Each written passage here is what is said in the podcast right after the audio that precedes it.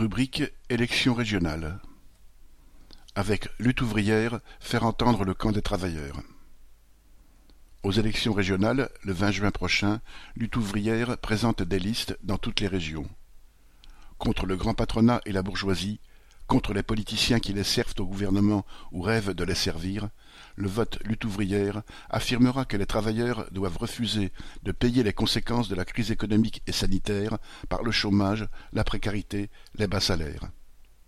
Dans ces élections, ce sera le seul vote utile pour ceux qui n'ont que leur paye, leur allocation chômage ou leur retraite pour vivre et qui veulent en finir avec l'exploitation.